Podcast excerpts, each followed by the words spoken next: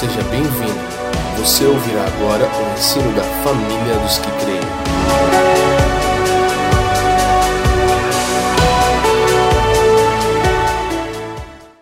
Gente, então hoje nós vamos iniciar uma nova série.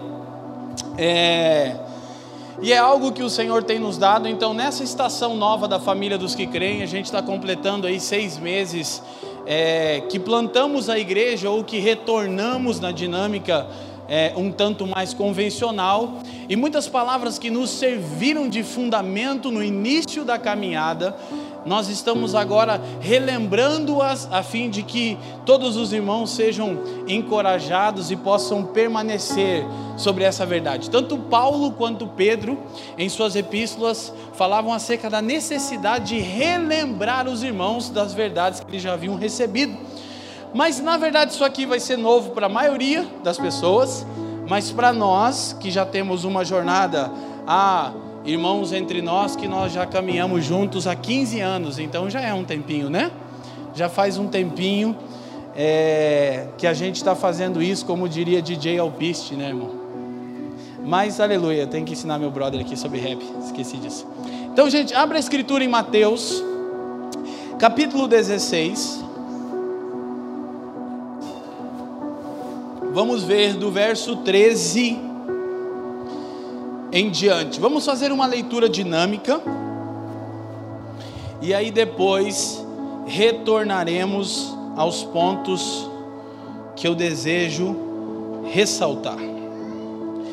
Evangelho de Mateus, capítulo 16, ok? Então, originalmente eu costumava chamar essa série de palavras de os quatro fundamentos do Novo Testamento ou fundamentos, como nós julgarmos melhor. Mateus capítulo 16, verso 13. E chegando Jesus às partes de Cesareia de Filipe, interrogou os seus discípulos, dizendo: Quem dizem os homens ser o filho do homem? E eles disseram: uns João Batista, outros Elias e outros Jeremias ou um dos profetas. Disse-lhes ele: E vós, quem dizeis que eu sou? E Simão Pedro respondendo disse: Tu és o Cristo, o Filho do Deus vivo. Diga comigo, Cristo, o Filho do Deus vivo. E Jesus respondendo disse: Bem-aventurado és tu, Simão Barjonas, ou filho de Jonas, porque não foi carne e sangue que te revelou, mas meu Pai que está nos céus.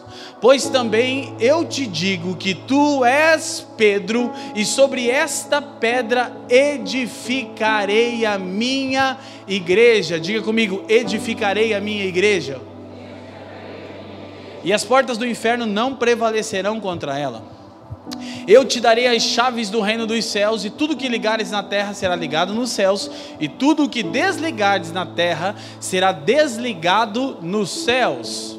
Então mandou aos seus discípulos que a, que a ninguém dissessem que ele era o Cristo. Seguimos.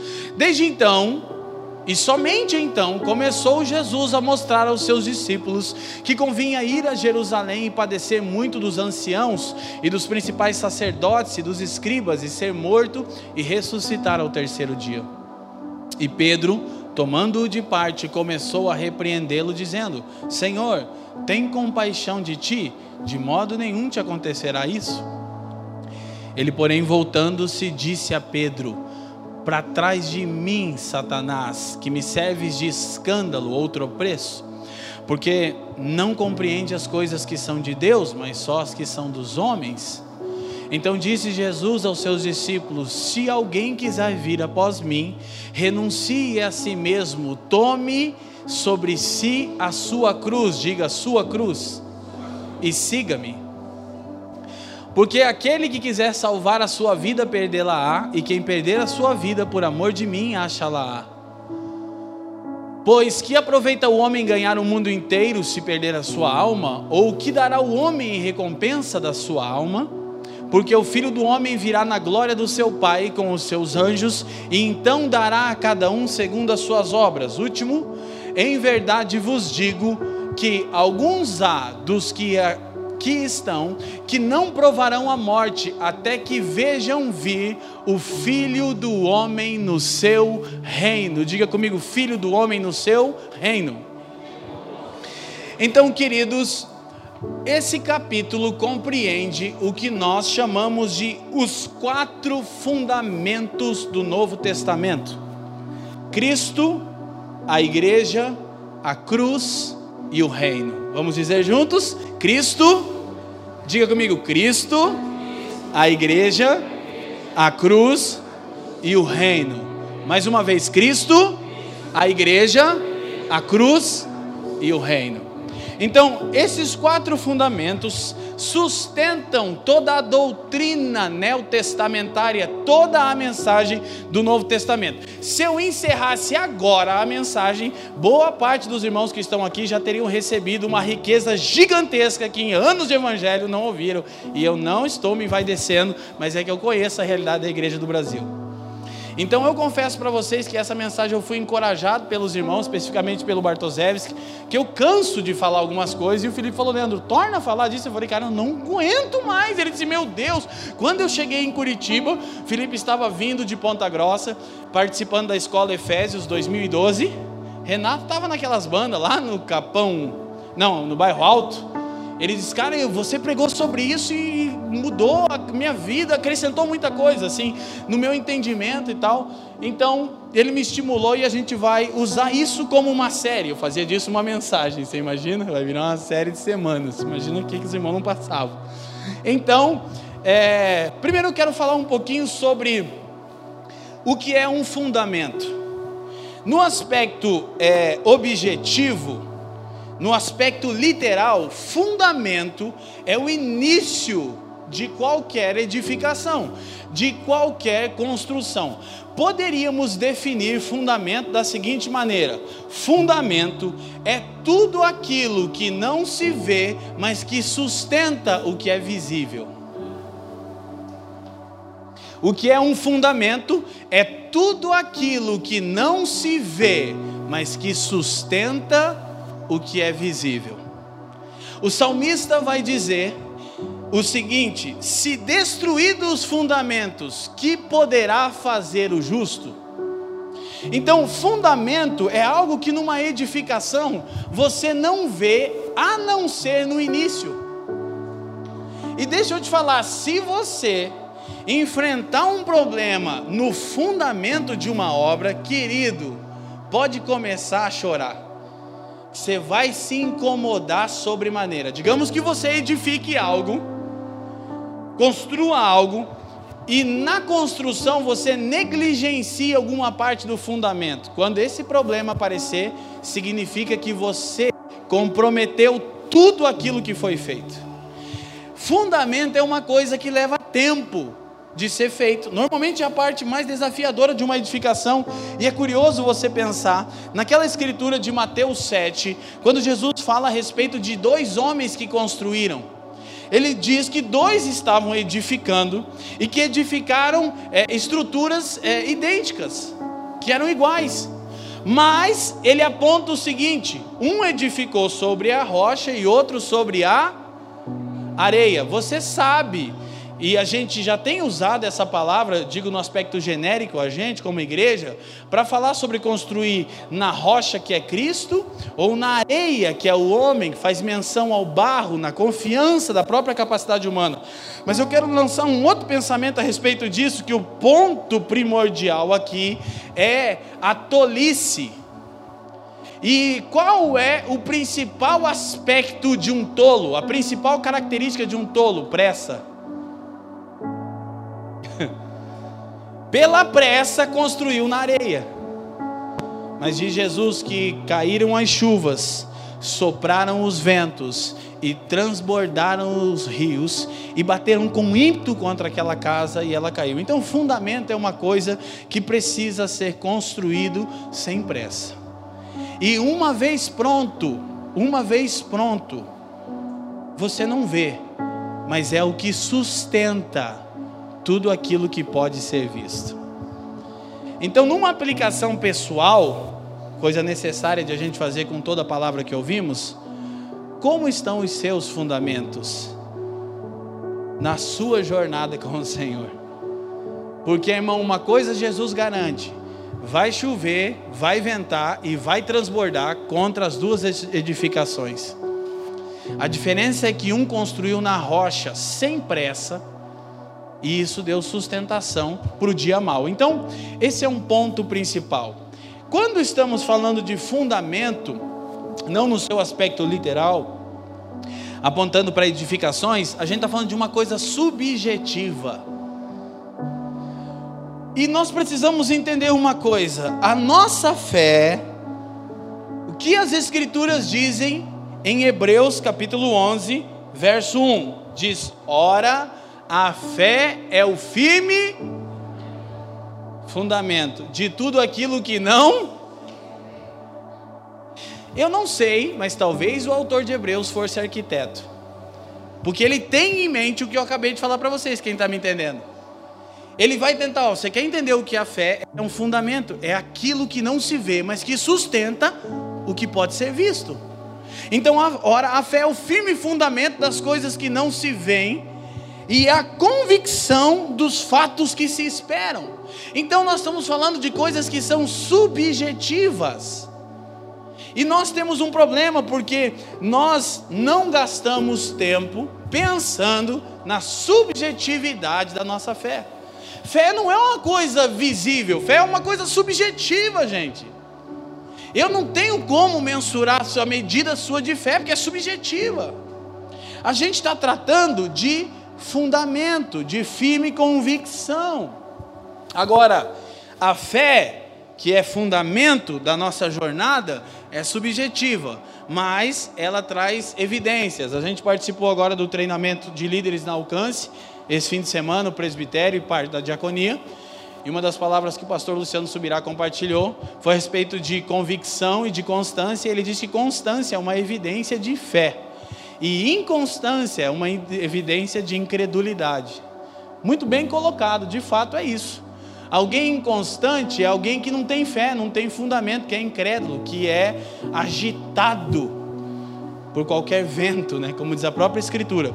Agora, eu quero então que você guarde isso e entenda que, embora nós estamos, estamos bem inclinados a trazer uma mensagem com aplicação pessoal, com praticidade, e a gente trabalhou muitas séries aqui, e você que está chegando agora deveria ouvir o podcast das outras palavras para crescer no entendimento com a gente até onde a gente está aqui, porque eu temo que você interprete equivocadamente que a gente vai falar sem ter o fundamento do Evangelho. Mas, então, você percebe que no capítulo 16 de Mateus é encontrado os quatro fundamentos, ou podemos também falar a respeito das quatro revelações do Novo Testamento.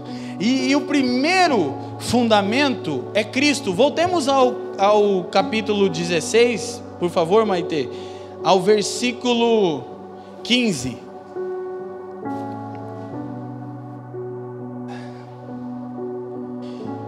Disse-lhes ele: E vós, quem dizeis que eu sou? Então, essa resposta era subjetiva. Ó, fulano diz que você é João, o imersor. Outra pessoa diz que você é Jeremias. Outro diz que você é um dos profetas. E vocês quem dizem? Então Pedro diz: Olha, tu és. Próximo versículo. 16. Simão Pedro respondendo disse-lhe: Tu és o Cristo, o Filho do Deus vivo. Até aqui, Jesus não havia sido revelado aos discípulos. E isso é uma coisa interessante que eu não vou desdobrar, hoje é uma introdução. E nas próximas semanas nós vamos gastar tempo falando a respeito apenas de cristologia, do Cristo como centro de toda a doutrina bíblica, a respeito da vocação e da natureza da igreja, que é um assunto que a gente trabalha muito, mas a gente vai levar para um campo um pouquinho mais pragmático agora, a respeito da cruz e da operação da morte de Cristo em nós, e também a respeito do reino, como a nova legislação que nos rege e nos governa. Mas eu quero que você preste atenção em algumas coisas. Então, a primeira coisa que nós carecemos, uma revelação de quem Cristo é. Isso é o primeiro fundamento a primeira parte invisível que vai sustentar o que é visível, mas, porém, isso é subjetivo. Então, quando Pedro diz: Tu és o Cristo, o Filho do Deus vivo, prontamente o Senhor rebate e diz no verso 17: E Jesus respondendo disse-lhes: Bem-aventurado é você, feliz, afortunado é você. Simão, filho de Jonas, porque não foi carne nem sangue que te revelou isso. É curioso, Jesus, ele diz: Cara, homem nenhum poderia te mostrar o que você viu. Ele diz: Mas meu Pai que está nos céus. Então, aqui você tem algo extremamente básico, porém extremamente fundamental e firme para a nossa jornada quanto de revelação do Cristo você tem? Ou você vai se enquadrar no grupo que diz assim: ó, quem é Jesus? Ah, ele é. Você vai usar um dos, dos jargões que você vê no meio cristão. Ou você tem uma experiência pessoal da revelação do Filho de Deus. E é, essa é a chave de um, uma nova vida, do novo nascimento um, um encontro singular com o Cristo de Deus. E a grande coisa aqui é que o Senhor disse: Não foi homem nenhum que te comunicou isso, mas o meu Pai que está nos céus. Então, é, eu tenho falado um pouco a respeito da necessidade de entendermos é, o propósito eterno. Nós temos feito isso, na verdade, há muitos anos. É, e eu tenho tentado resumir a escritura em uma frase. Olha que coisa ousada, né, irmão? E partindo de um cara iletrado como eu, é um perigo de eu estar cometendo um equívoco. Mas, irmão, vou te falar uma coisa: eu sou burro, mas nem tanto. Eu posso definir as escrituras inteiras em uma frase. Todas as escrituras. O que, o que são as escrituras?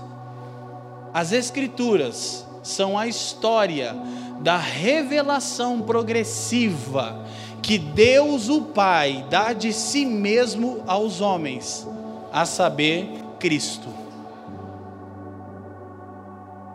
É, é que essa frase é bonita, mas eu vou deixar ela ralé para você. Mas é que quando eu posto no meu Twitter, eu posto do jeito que eu falei, né? Levei tempo para chegar nessa conclusão.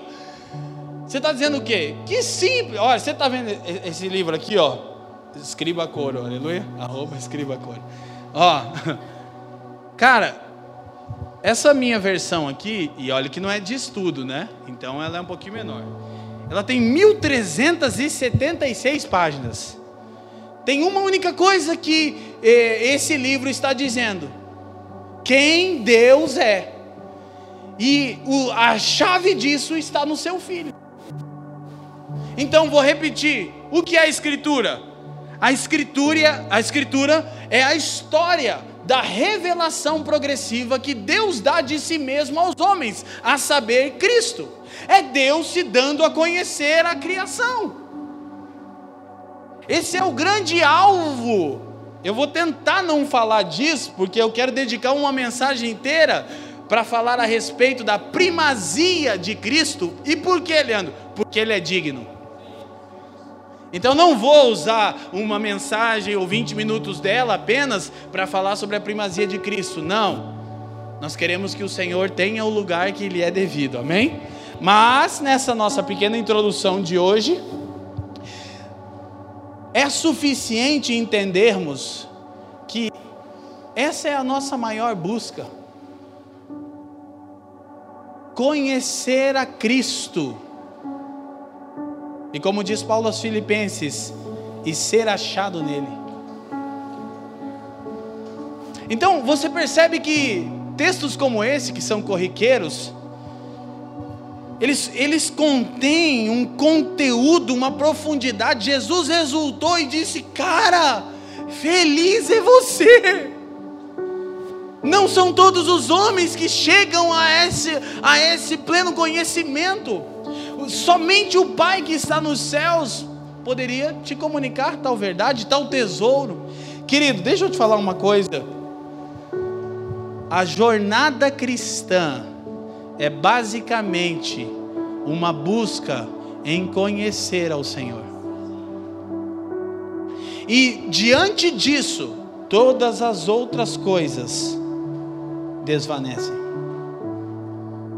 Tu és o Cristo, o Filho do Deus vivo. Então, é extremamente singular nós encararmos esse fato. Vamos entrar depois nas próximas palavras numa cristologia bem mais, é, bem mais, digamos, consistente. Mas eu quero que você veja Apocalipse capítulo 1, verso 1. E somente esse texto sustenta a minha afirmação acerca do que são as Escrituras.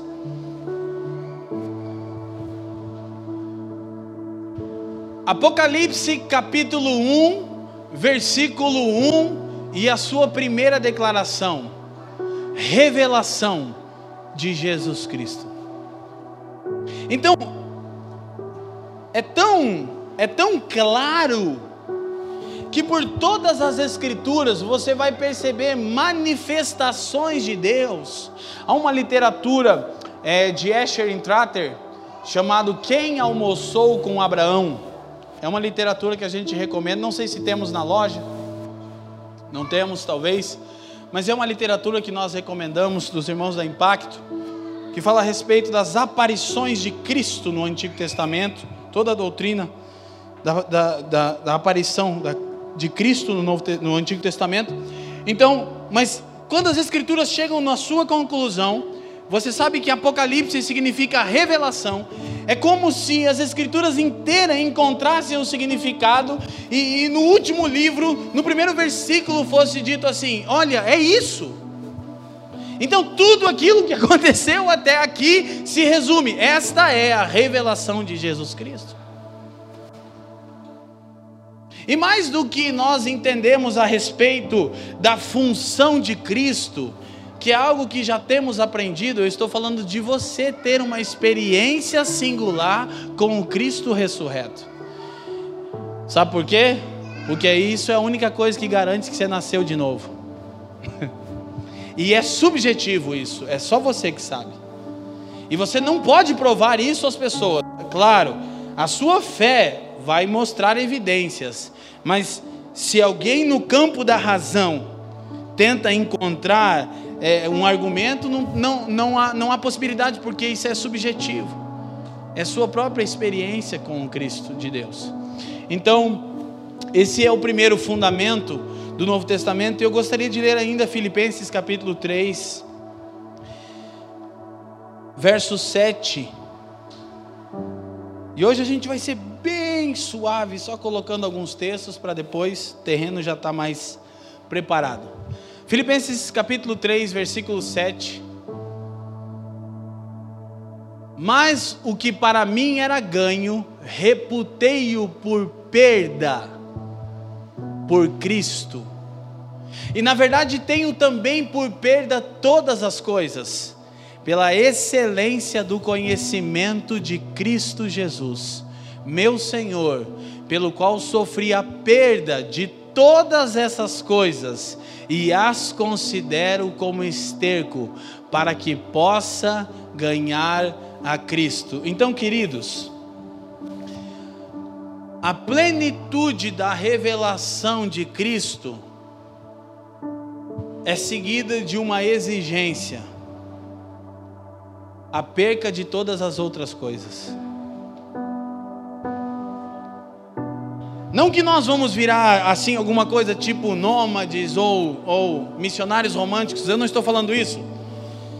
Mas por isso, por isso, embora eu creia que, que a maioria de nós nasceu de novo por causa de uma revelação de Jesus, eu também creio que essa revelação que a gente teve, que já foi suficiente para nos tirar da morte e nos transportar para a vida, ela ainda é muito superficial.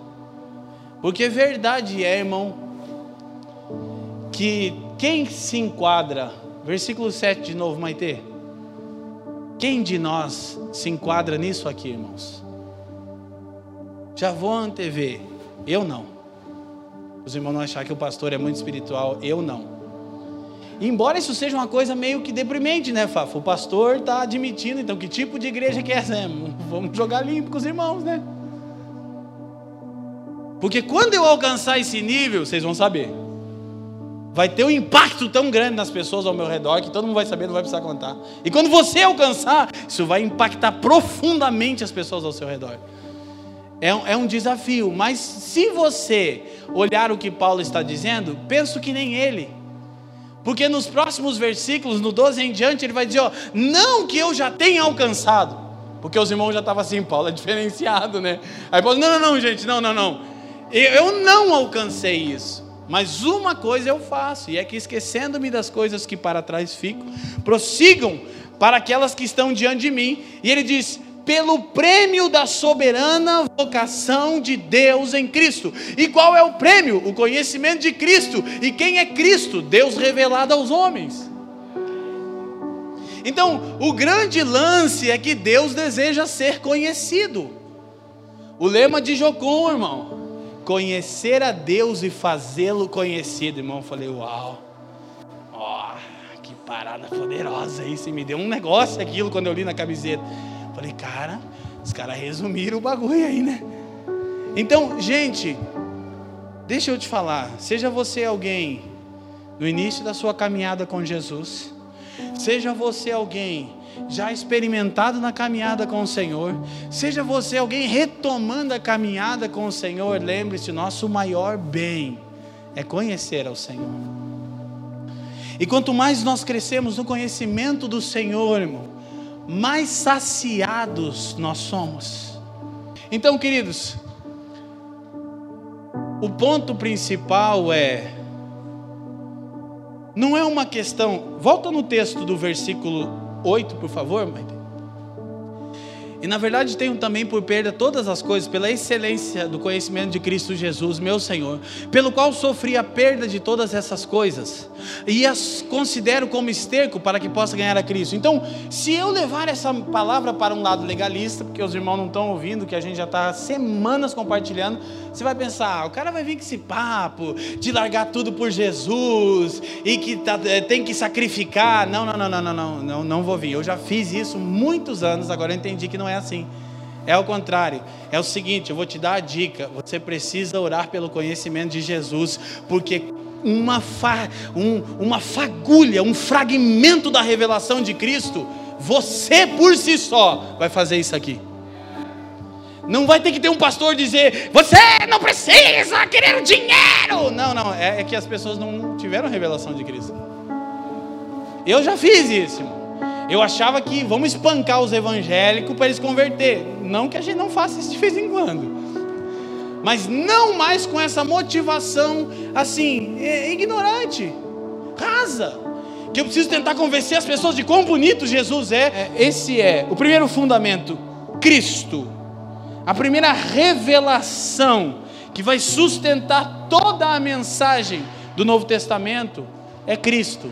E quem é Cristo? É Deus encarnado, é Deus revelado aos homens, amém? Então deixa eu te encorajar mais uma vez. Começa a colocar isso na pauta da sua oração, mesmo que ainda você não tenha esse entendimento. Pode joga no pacote, diz: Pai, revela-me o seu filho. Uma hora, irmão, uma hora vai que, né? Uma hora a ficha cai. Então, essa é uma coisa fundamental, o Cristo revelado. Não precisa tentar largar todas as coisas, olha para mim, não seja hipócrita se você ama todas as coisas. É uma questão de, de amor. Então você precisa, Senhor, eu, eu preciso te conhecer para te amar, porque na verdade eu amo todas as coisas. Entendeu? E não adianta eu bater nisso, não vai te ajudar, vai te fazer sentir mais culpado só. Vai dizer, eu sou uma droga mesmo. Não, procura fazer isso parte da sua pauta de oração, conhecimento do Senhor. Então, logo após isso, o Senhor responde, Mateus 16 de novo, versículo eu acho que 17.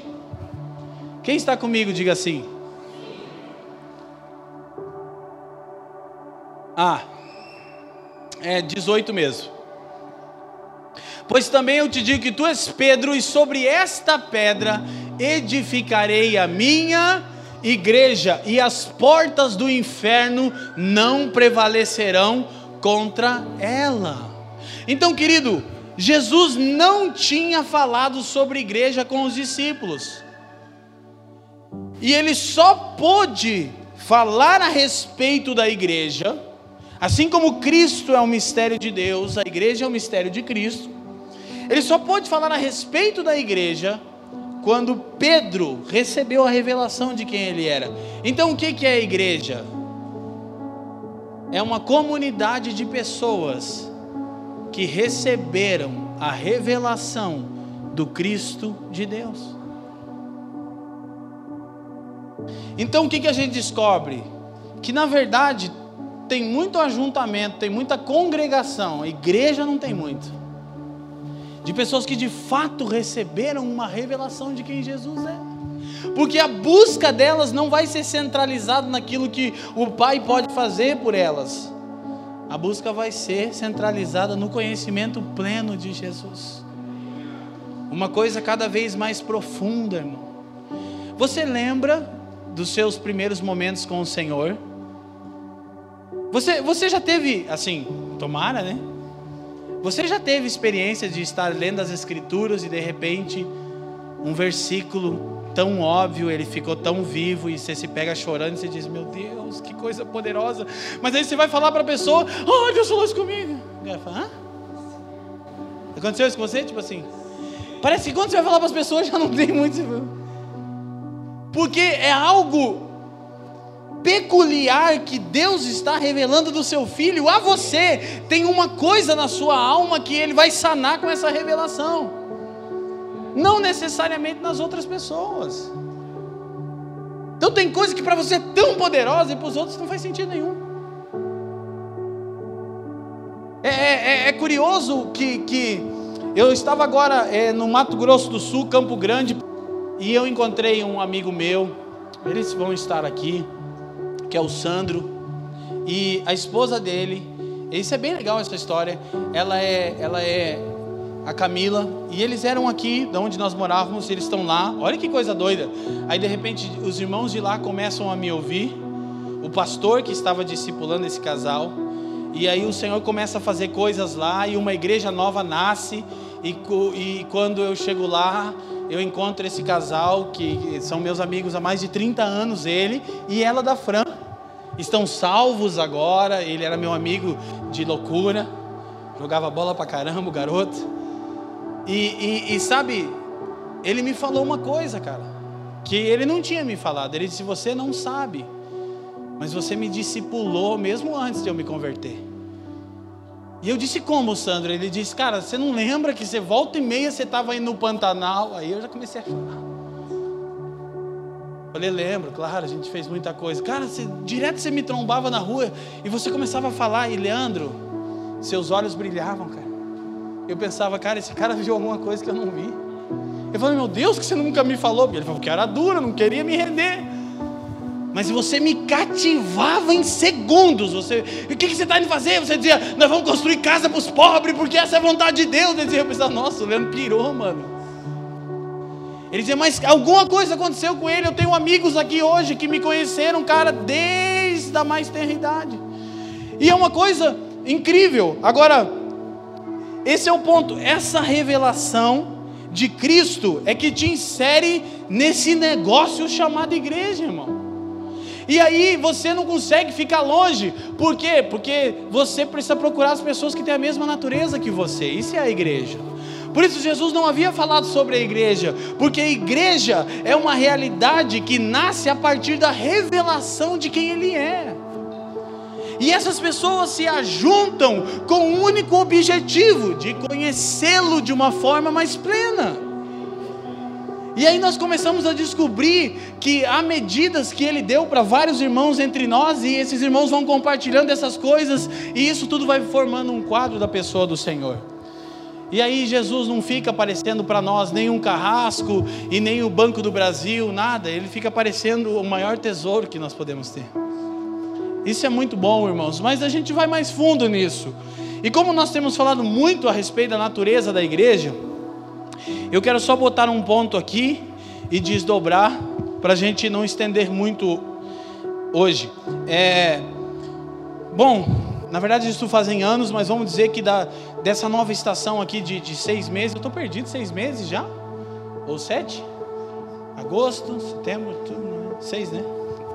A gente já falou muito sobre a natureza da igreja, Ali, essa é a nossa coisa, irmão. Uma família para o pai, uma esposa para o filho e uma morada para o espírito. Vocês já são isso? É por isso que tem aquele adesivo ali? Não, não. Aquele adesivo ali está lembrando a gente toda vez que a gente chega aqui do que a gente tem que se tornar, irmão. Os irmãos pensam, oh, aqui é top. É, não é tão top assim. É bonito, isso vocês têm que reconhecer. O pastor é diferenciado. Fafa, irmão. Leandro Alves, os outros pastores aqui, entendeu?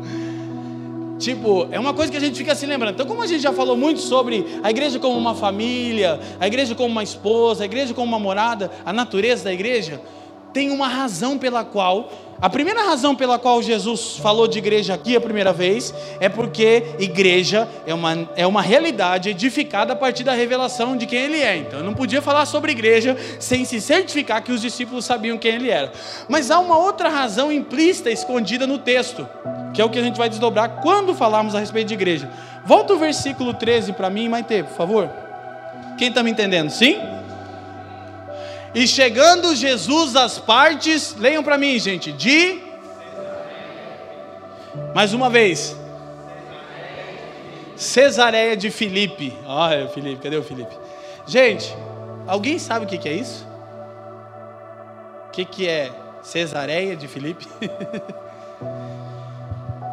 e por que Jesus só fala de igreja ali? Cesareia de Filipe era uma região uma cidade edificada ao tetrarca Filipe. Era o governador daquela região. E para puxar um arrego com o imperador, ele não chamou a cidade só de Filipe, que ia dar ruim, porque o negócio, né, idolatria, tipo, o reinado dos homens, né? Aí ele botou Cesareia, César, o imperador de Filipe, tipo, é de César, mas tem uma partezinha que é minha. Agora, qual é o grande lance? É que Cesareia de Filipe era uma eclésia ou eclesia. E Jesus só fala de igreja aqui nessa região. Por quê? Porque ele queria falar a respeito também da vocação da igreja. Ele estava dizendo o seguinte: olha para mim. Vocês entendem como essa cidade funciona? Então eu edificarei a minha eclésia. E o que era uma eclésia ou eclesia? Bom, talvez a coisa mais próxima que nós temos hoje é o Senado, ou a Câmara dos Deputados Federais ou Estaduais, mas vamos pegar o Senado. É o encontro daqueles que têm autoridade para legislar em favor de uma região. Isso é igreja, irmão. Os próximos versículos, Jesus vai falar de chave. Não é chave de carro e de casa, irmão. É chave do reino. Ele vai dizer: o negócio é o seguinte: de cidade em cidade no planeta Terra, eu vou plantar a minha eclesia e eu vou dar as chaves. Eles vão ter a autoridade de legislar em favor da cidade onde estão. Então nós já falamos aqui e já percebemos que o crescente aumento de evangélicos não demonstra um impacto do evangelho na nação. Amém, gente? Mas isso é muito bom. E eu tenho uma tendência a, a, né, a dar cascudo em evangélico. Mas é bom quando Jesus te bate. Então é muito fácil falar. Eu estava, né? Os evangélicos, não, não tem impacto do evangelho. Vou continuar falando, porque é. Aí eu peguei uma literatura, conheci um irmão. Ele me deu uma literatura que eu quero recomendar. E aí na cara ele diz assim: ó, não adianta ficar sendo um arauto do óbvio. E dizer que o número de evangélico não condiz. Eu falei, ai Jesus, estava no avião, o avião até pendeu para o lado. Irmão, sabe quando Jesus quer mesmo falar com você uma coisa? Eu falei, o Senhor quer falar com a gente, com o seu povo sobre isso. Sobre o que? Sobre a atuação da igreja na sociedade. Não, a gente ainda vai ter que falar e vamos sempre falar sobre a natureza da igreja, mas Jesus fala o seguinte: olha, quando uma cidade grega daquela época tinha um problema, os cidadãos votantes e em dia com a legislação se reuniam em lugares públicos ou nos, no que seria o Senado aerópago. Isso constituía uma eclesia, um ajuntamento de pessoas com autoridade para legislar a fim de solucionar os problemas de tal região. Essa é a autoridade que a igreja recebeu do Senhor. As chaves do reino dos céus. Por isso Jesus só fala em Cesareia de Filipe, repito, como que dizendo, vocês entendem como funciona essa região? Assim vocês precisam funcionar de cidade em cidade. Com a autoridade de legislar. Mas aí o que a gente faz? A gente espiritualiza e, como isso não é suficiente, romantiza isso. O que, que é? Nós vamos interceder. E o que, que é interceder? É oração gritada para nós. Meu Deus e meu Pai, agora uma igreja em Curitiba. Esse cara, olha que oração poderosa. Tomamos a chave. Que, que acontece? Na maioria dos casos, porque aí os irmãos, os irmãos já ficam preocupados para mim, meu Deus, Deus, os caras já não querem vir orar, você vai falar isso. É que orar do jeito que está também não adianta, né, irmão? Na maioria dos casos não acontece nada, irmão. Irmão, você sabe quantas vezes a chave de Curitiba já foi entregue para a igreja na marcha para Jesus? Não tem nem mais chave. Eu não sei quantas portas tem essa cidade, irmão. Que não chave. Eu, eu, e não, não, não, eu não estou no espírito crítico aqui, por favor, meus irmãos. Eu quero ensinar. Eu só, tudo bem, tá bom, pega a chave, irmão. Mas aprende a usar. Leandro, mas você está dizendo que a nossa oração não tem poder? Irmão, pelo amor de Deus, né, irmão? Não tem. Claro que eu não estou dizendo isso. É que eu estou dizendo que se a nossa intercessão, bom, a gente já falou intercessão. Oração é a, o conhecimento do coração de Deus, desfrutar de comunhão com Deus. Intercessão é cumprir a vontade de Deus. Então o que, que a gente precisa entender? Que a gente precisa se espalhar na sociedade. Intercessão é sermos o meio pelo qual os céus vão afetar a terra, irmão. A gente já falou tanto isso. Então, uma das coisas que nós precisamos entender, por isso eu quero recomendar, vamos pegar esse livro, Fafa. Hã? Do Davi Lago, Brasil Polifônico, os Evangélicos e as Estruturas de Poder. Irmão, que bomba. Faz um tempo que Jesus está falando comigo assim: ó, eu quero que você entenda de política. Mas é uma coisa que não sei, não tem graça para mim, entendeu? Mas aí eu estou começando a ver. Eu, estava numa conferência agora em Salvador. E eu sentei com os irmãos. Davi Lago é um pastor batista de 32 anos. O cara é um irmão sensacional. Tem tantos outros irmãos.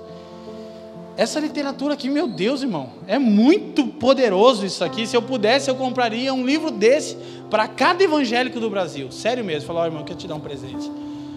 Como a gente pode ser o canal para a mudança da história da nação? E o Davi Lago é um cara tão incrível, tem só 32 anos. Fiquei com vergonha. Aí eu disse para ele, Davi, você não vai entrar na política? Ele disse, ainda não. Eu disse, mas como? Ele falou, não, não, não, daqui uns 5 anos eu vou estar pronto. Nossa, não estamos precisando agora. Ele falou: não, não, não. Eu estou imergindo. O cara escreve o jornal O Estado de São Paulo, o Estadão, e essa semana começou a escrever para o G1. Você sabe o que é ter um irmão cristão de 32 anos escrevendo para o G1, irmão? Para um dos maiores jornais? É disso que a gente está falando. E os caras compartilhando valores do Evangelho. Não tem que estar tá amarrado, aleluia, glória a Deus. Não esquece, irmão. Não tem essa linguagem. Ele começou a falar sobre política, sobre economia, sobre como que o PIB pode, crescer. Eu senti um analfabeto. Ele falou: você não é o único. Como a gente precisa entender? Ah, mas não é minha responsabilidade. É sim. Porque Jesus quer uma eclesia. Em diferentes áreas, em diferentes aspectos, mas a gente precisa crescer nisso. E uma das coisas que o Davi fala aqui que mexeu muito comigo, só para você pensar nisso, a gente ir para os dois últimos pontos. Ele diz que o Brasil está num momento delicado e o que está é, imperando agora é o que chamam de pós-verdade ou de política factual. O que é isso, segundo os estudiosos de política e economia? É quando a verdade já não é mais o fundamento para discussão política, mas sim o quanto a gente consegue de colocar emoção no que está sendo dito. Irmão, vou te falar. Do que, que você está falando? Daquela palhaçada que você assiste na televisão, vocês não, não é verdade? O senhor é um sem vergonha. Mãe é um bando de. Vocês viram a eleição do Senado? Alguém viu isso? Vocês se deram conta de ver? Não, você, você fala, não, não tá, na mentira. É por isso que acham que a gente é índio. Não, porque pelo amor de Deus, cara, vamos votar para o presidente do Senado, tem um voto a mais. Na verdade é Deus, isso aqui é um bagulho maluco. De Deus querendo tocar o Brasil tanto que o bandidão que estava lá e vai cair, se Deus quiser, o Moro pega ele, vamos lá. Entrou um voto a mais e daí eu renuncio. Irmão, é uma palhaçada. E você, você fala, não, peraí, peraí. Qualquer pessoa que conhece um pouco dos fatos diz, isso não é verdade. Mas é o que eles chamam de política factual. É quando você pega fatos isolados e constrói uma retórica e aquilo soa como verdade. E o povo no geral aceita. Irmão, vocês viram, né, o nosso. Essa semana eu não fui visitar ele, mas eu fui fazer o passaporte, né? Aí eu mandei uma foto que meu filho gosta. Eu falei, ó filho, aqui é a casa do Sérgio Mora, Polícia Federal. Ai meu Deus, me dei mal. Eu ver aquele louvor. Bateu na minha porta, o japonês da Federal. Aí eu falei, cara, que doideira. Não sei, eu fiquei lá dentro daquele lugar pensando, eu não acredito que o cara está alguns metros de mim aqui. Eu estou vivendo isso. Deus está fazendo. E você vê os caras discursando Gente acreditando, por quê? Por causa da entonação de voz, de retórica. Irmão, contra fato não tem argumento, mas a gente está tão aquém da política que quem gritar mais convence. Como que uma nação vai ser regida no grito, irmão? Então o que, que a gente precisa? Entender parte da vocação da igreja. Mas a gente vai desdobrar um pouco mais disso nos próximos assuntos. Tudo bem até aqui, gente? Sim? Então diga comigo: Cristo e a igreja. Esses são os dois primeiros fundamentos. Então, terceiro fundamento é quando Jesus, no versículo 24, Até ali estava bom, tipo, Jesus é o Cristo de Deus e a igreja é a eclesia que tem as chaves do reino. Mas aí Jesus falou: mas para usar essa autoridade tem que passar por um caminho. E ele disse: Então disse Jesus aos seus discípulos: Se alguém quiser vir após mim, renuncie-se a si mesmo, tome sobre si a sua cruz e siga-me. Qual é a chave que libera o poder do último fundamento que nós vamos ver? A cruz. Cristo, a igreja, a cruz, que é o poder e a sabedoria de Deus, de acordo com o que Paulo fala aos Coríntios. Agora, como eu também não acho lícito gastar pouco tempo falando sobre a operação da cruz, eu quero declarar apenas três coisas. Primeiro, a cruz é o paradoxo de Deus. Primeiro, a cruz demonstra o amor de Deus. Bom, já sabemos disso. A ponto de João não conseguir traduzir, ele diz que Deus amou o mundo como, gente? Então não há nenhum relacionamento humano capaz de externar a medida do amor de Deus. Deus amou o mundo de tal maneira. Então a cruz, obviamente, ela é um grito do amor de Deus ao mundo. Agora, a cruz é paradoxal, porque ela demonstra o quanto Deus nos ama e o quanto Deus odeia o pecado. Por quê? Porque na cruz você tem duas coisas se manifestando: o amor e a ira de Deus. A ira de Deus cai sobre o seu filho para que o pecado receba o seu salário, que é a morte, a fim de que aqueles que estiverem em Jesus desfrutem desse amor. Então, uma coisa maluca, paradoxal. A cruz não simboliza só o amor de Deus, eu já sugeri, torna a sugerir. eu não acredito que a cruz é o principal símbolo do Evangelho. E eu não sei se Deus acha legal a gente usar tanto a cruz como igreja, porque a cruz demonstra a ira de Deus. Em, em, em como houve a necessidade de moer e abandonar o seu filho na cruz. O grande símbolo do cristianismo é um túmulo vazio, irmão. Fosse para carregar alguma coisa pendurada, tinha que ser um, um caixãozinho vazio. Irmão. Não vai dar, né? Mas tudo bem. Então, agora, de forma bem superficial, porque nas próximas semanas nós vamos usar uma semana para falar de cada fundamento. A operação da cruz é basicamente não amar o mundo, não amar esta era. 1 João capítulo 2, vamos lá, Maite, versículo 15 e 16.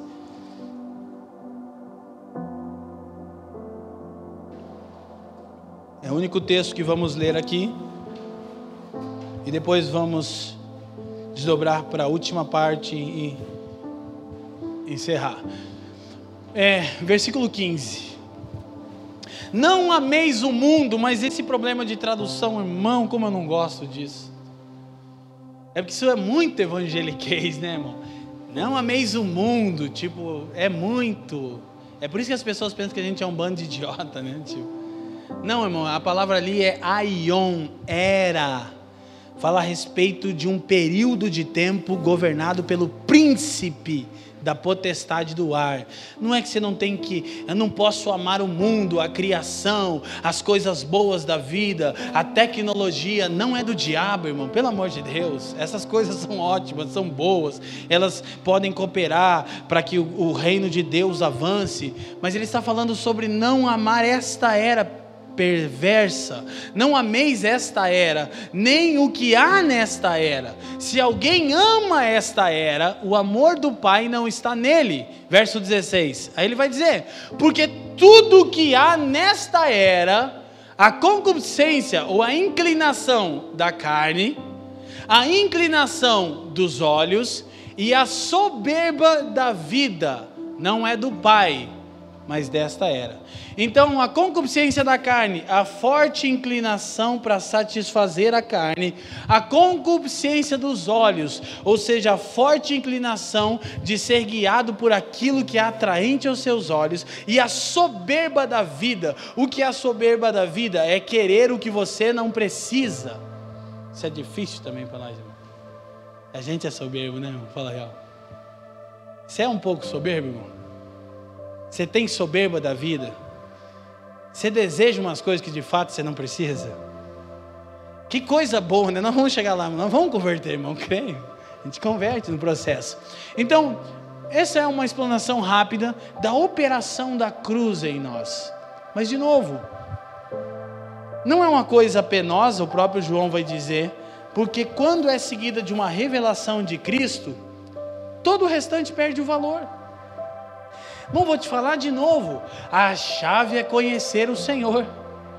Por que, que é difícil para muitos evangélicos é, amarem o Senhor e crescerem nesse amor? É porque não procuram conhecer ao Senhor na sua busca diária, nas Escrituras.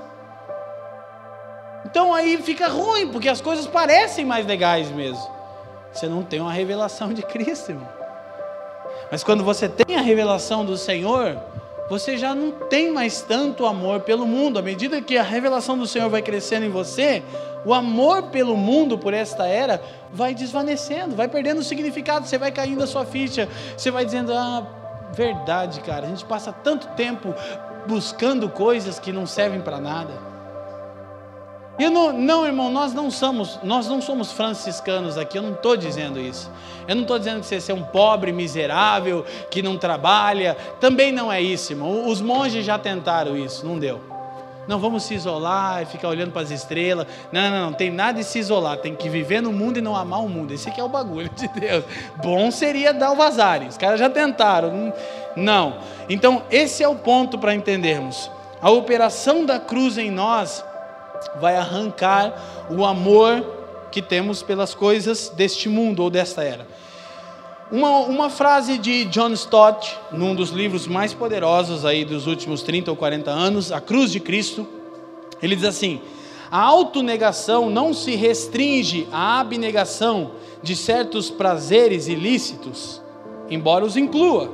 Antes significa a renúncia do suposto direito de seguir o seu próprio caminho. Porque, junto com o mandamento de tomar cruz, Jesus disse: tem que me seguir. Então, deixa eu te falar: tomar cruz não é uma coisa ruim, é seguir Jesus, irmão.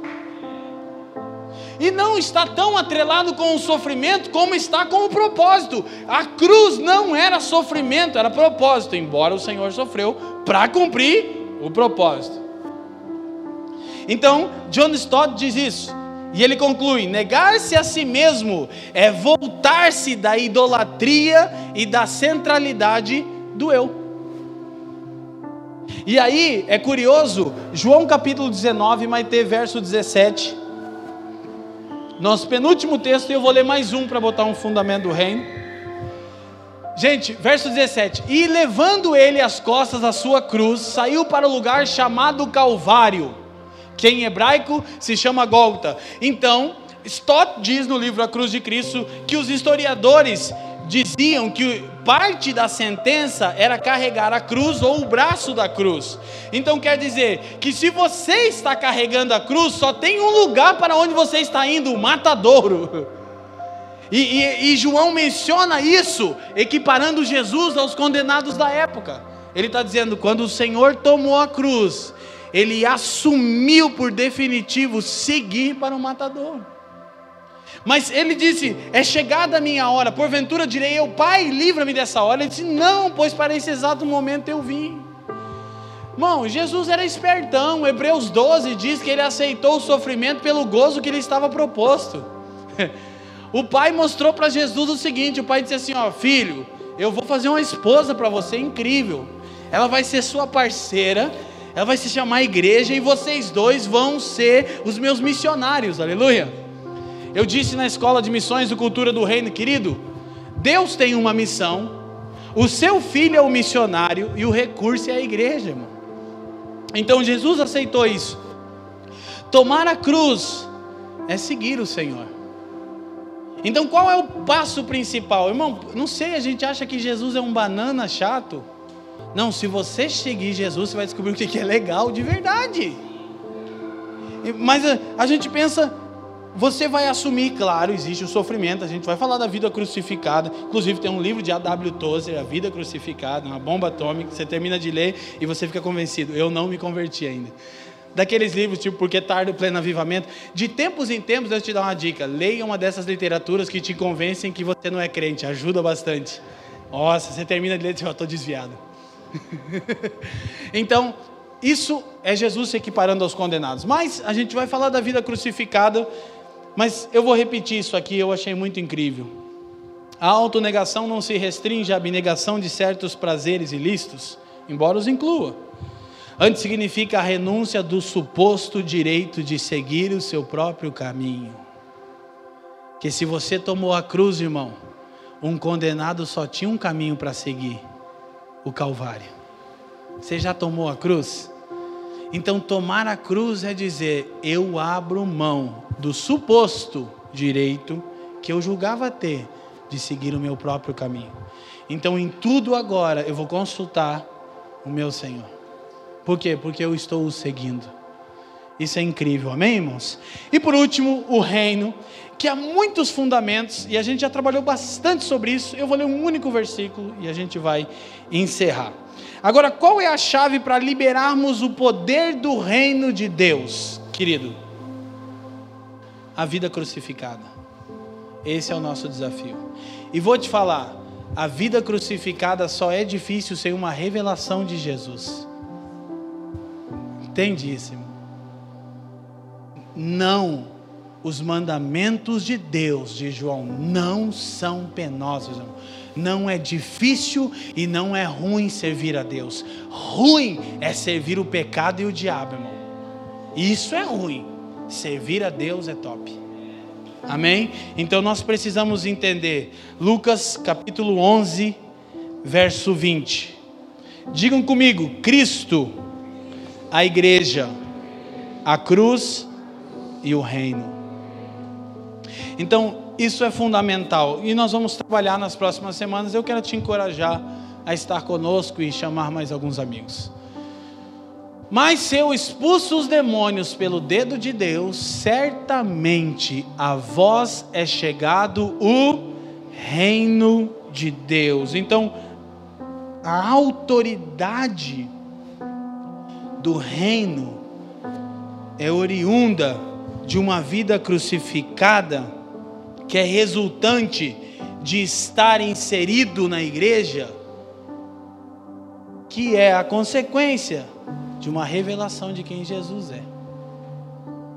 Tudo parte do primeiro fundamento. Então a igreja é um bom lugar para medir o seu nível de vida crucificada. Né? é dos melhores, irmão. Não é não? Que quando você está lá tendo que tolerar alguém que não está no Senhor, no seu trabalho, você ainda consegue achar um argumento, você diz, está endemoniada essa praga. Não, que não haja crentes endemoniados, né? Mas no geral não há tantos, pelo menos eu quero crer que não. Agora, quando você está vivendo a vida da igreja, e qual é o grande lance? O servir, né? O servir uns aos outros. O se engajar numa causa que não é só para você, só para você. Como, por exemplo, o simples fato de você fazer parte da mobilização para o ar condicionado. Talvez você tenha na sua casa. Entende? E talvez você, daqui a um tempo, não goste mais da gente, vá para outra igreja. Aí, mas você ajudou. Mas é o quanto você consegue se envolver com coisas que não são apenas para você. É nessas pequenas coisas que você vê o quanto da nossa vida já está crucificado em Jesus, irmão. É no servir o próximo, é na carona, é no Uber que você paga, é no socorro ao pobre, é na paciência com o pastor que fala muito. Não, sei nem tanto. Isso aí o pastor está mirando. Então, a chave para liberarmos o poder do reino de Deus é a vida crucificada, e o reino de Deus é a nova realidade que nós pertencemos. Amém? E a gente vai falar disso com bastante propriedade, com bastante tempo, mas eu quero orar e eu quero mesmo pedir para que o primeiro fundamento seja uma verdade em nós para que todas as outras coisas fiquem mais fáceis. Obrigado por nos ouvir. Para mais informações, visite famíliadosquecreem.com.